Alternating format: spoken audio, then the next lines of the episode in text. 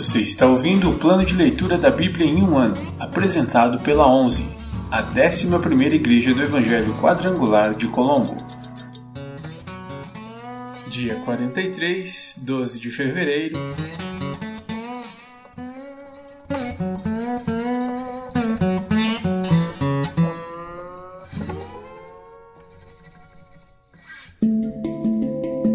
Novo Testamento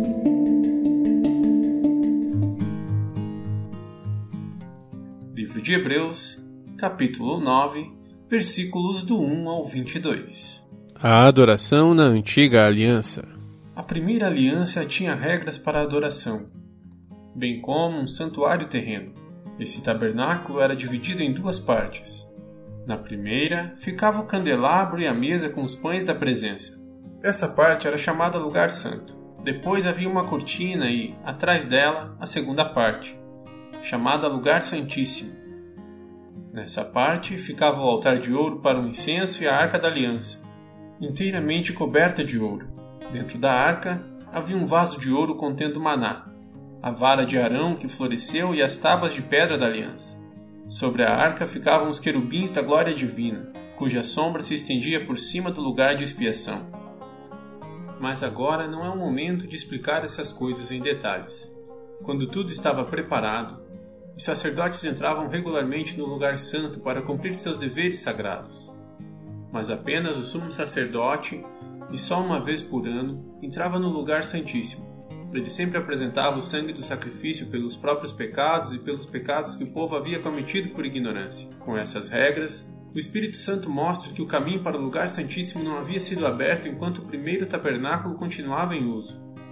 Essa é uma ilustração que aponta para o tempo presente, pois as ofertas e os sacrifícios que os sacerdotes apresentam não podem criar no adorador uma consciência totalmente limpa.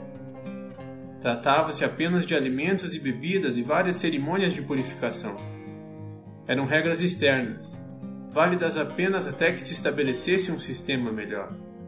Cristo é o sacrifício perfeito. Cristo se tornou o sumo sacerdote de todos os benefícios agora presentes. Ele entrou naquele tabernáculo maior e mais perfeito no céu, que não foi feito por mãos humanas nem faz parte deste mundo criado. Com seu próprio sangue, e não com o sangue de bodes e bezerros, entrou no lugar santíssimo de uma vez por todas e garantiu redenção eterna. Se, portanto, o sangue de bodes e bezerros e as cinzas de uma novilha purificavam o corpo de quem estava cerimonialmente impuro, imaginem como o sangue de Cristo purificará nossa consciência das obras mortas, para que adoremos o Deus vivo. Pois, pelo poder do Espírito Eterno, Cristo ofereceu a si mesmo a Deus como sacrifício perfeito. Por isso ele é o mediador da nova aliança, para que todos que são chamados recebam a herança eterna que foi prometida porque Cristo morreu para libertá-los do castigo dos pecados que haviam cometido sob a primeira aliança. Quando alguém deixa um testamento, é necessário comprovar a morte daquele que o fez. O testamento só se torna válido após a morte da pessoa. Enquanto ela ainda estiver viva, o testamento não entra em vigor. É por isso que até mesmo a primeira aliança foi sancionada com o sangue. Depois de ler todos os mandamentos da lei a todo o povo, Moisés pegou o sangue de novilhos e de bodes, e também água, e os aspergiu com ramos de sopo e lã vermelha sobre o livro da lei e sobre todo o povo. Em seguida, disse: Este sangue confirma a aliança que Deus fez com vocês. Da mesma forma, aspergiu com sangue o tabernáculo e todos os utensílios usados nos serviços sagrados. De fato, segundo a lei, quase tudo era purificado com sangue, pois sem derramamento de sangue não há perdão.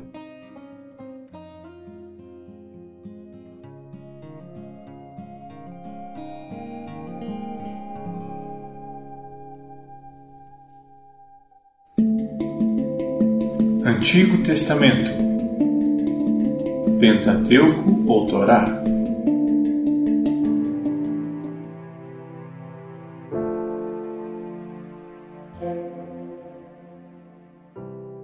Livro de Êxodo, capítulo 7 A vara de Arão se transforma em serpente. Então o Senhor disse a Moisés: Preste atenção ao que vou dizer.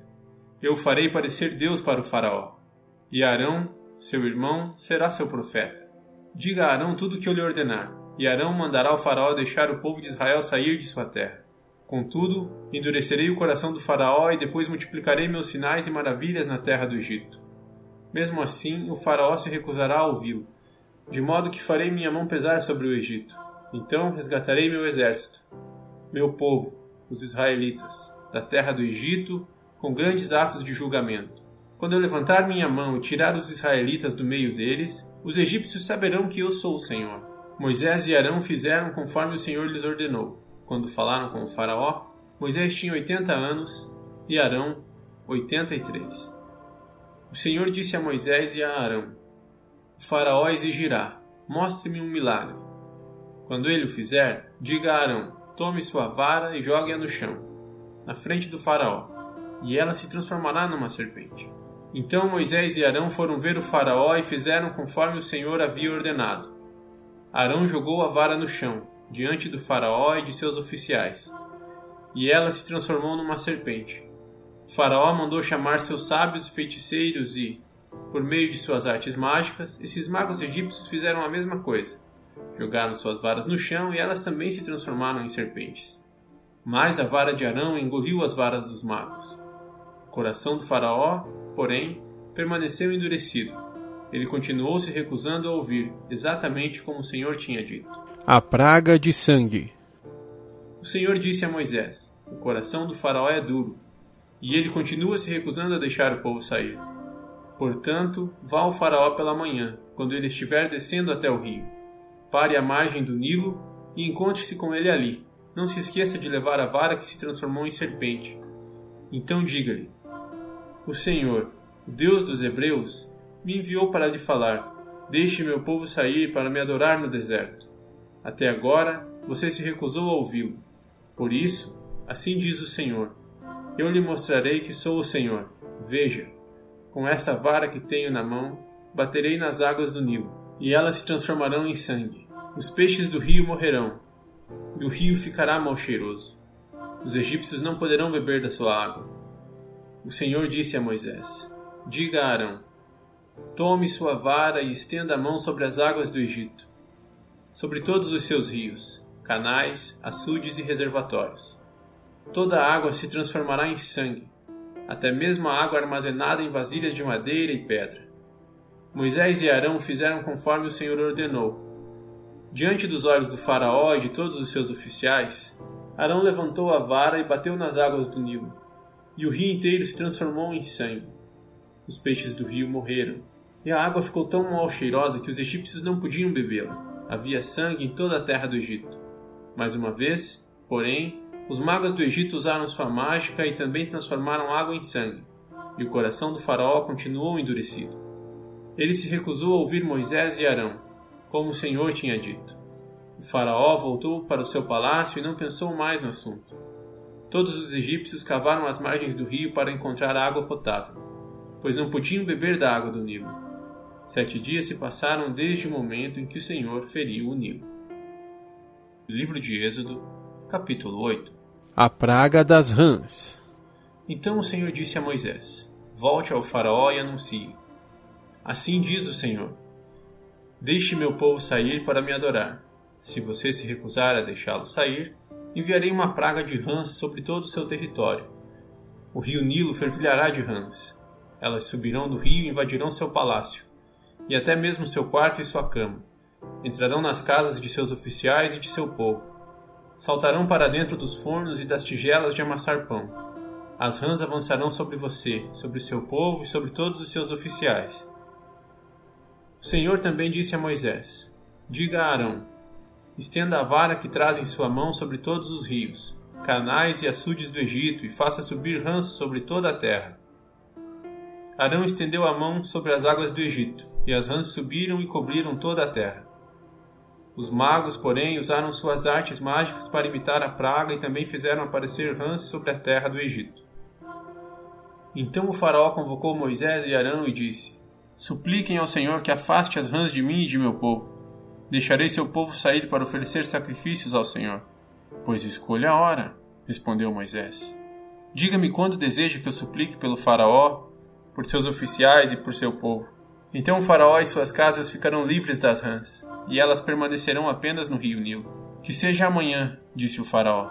Será como o Faraó disse, respondeu Moisés. Então saberá que não há ninguém como o Senhor, nosso Deus, as rãs deixarão o faraó e suas casas.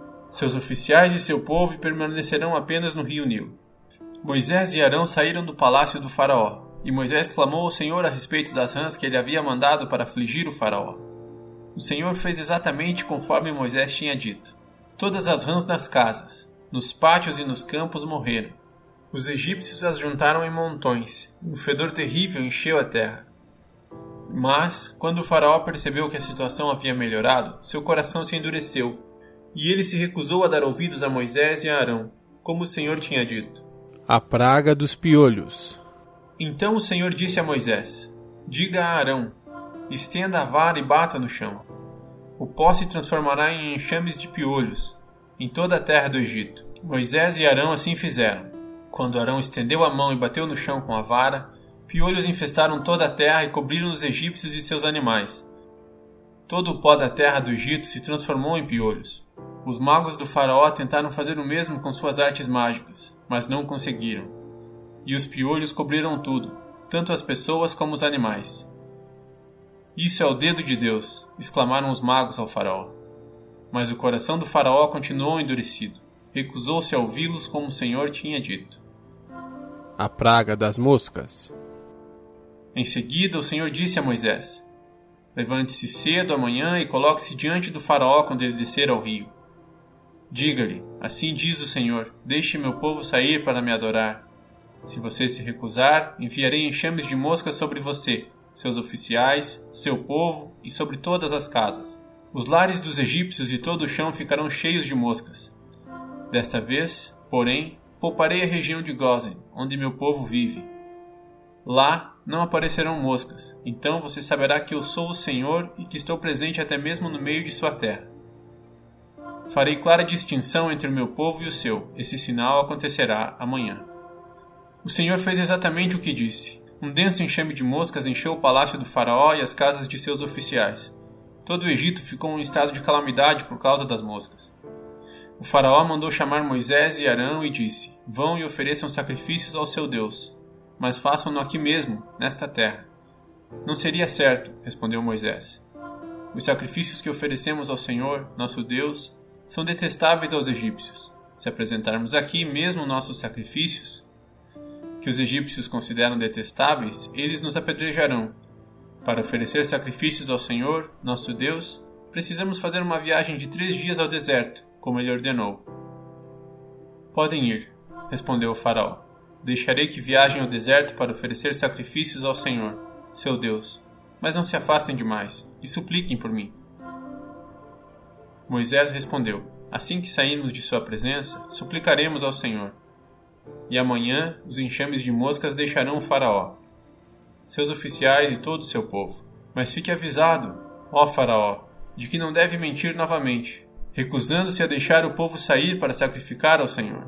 Moisés saiu do palácio do Faraó e suplicou ao Senhor que removesse todas as moscas. O Senhor atendeu Moisés e fez os enxames de moscas deixarem o Faraó, seus oficiais e seu povo. Não restou uma só mosca. Mas o coração do Faraó se endureceu outra vez, e ele se recusou a deixar o povo sair.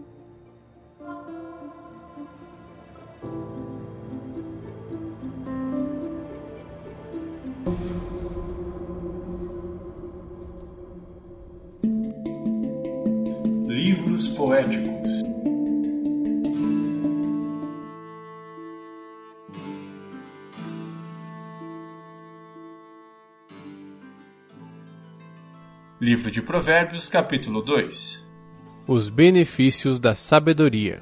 Meu filho, preste atenção às minhas palavras e guarde meus mandamentos como um tesouro. Dê ouvidos à sabedoria e concentre o coração no entendimento. Clame por inteligência e peça entendimento busque-os como a prata, procure-os como a tesouros escondidos. Então entenderá o que é o temor do Senhor e obterá o conhecimento de Deus. Pois o Senhor concede sabedoria, de sua boca vem conhecimento e entendimento. Ele reserva bom senso aos honestos e é escudo para os íntegros. Guarda os caminhos dos justos e protege seus fiéis por onde andam.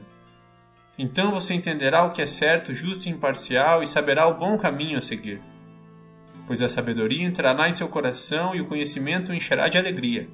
As escolhas sábias o guardarão e o entendimento o protegerá. A sabedoria o livrará das ações dos maus, daqueles cujas palavras são perversas. Eles se afastam do rumo certo e andam por caminhos sombrios. Têm prazer em praticar o mal e aplaudem a maldade dos perversos. Suas ações são desonestas e seus caminhos tortuosos. A sabedoria o livrará da mulher imoral, das palavras sedutoras da promíscua. Ela abandona o marido, o companheiro de sua juventude, e ignora a aliança que fez diante de Deus. Entrar na casa dela leva à morte, é a estrada para a sepultura. O homem que a visita está perdido, jamais alcançará os caminhos da vida.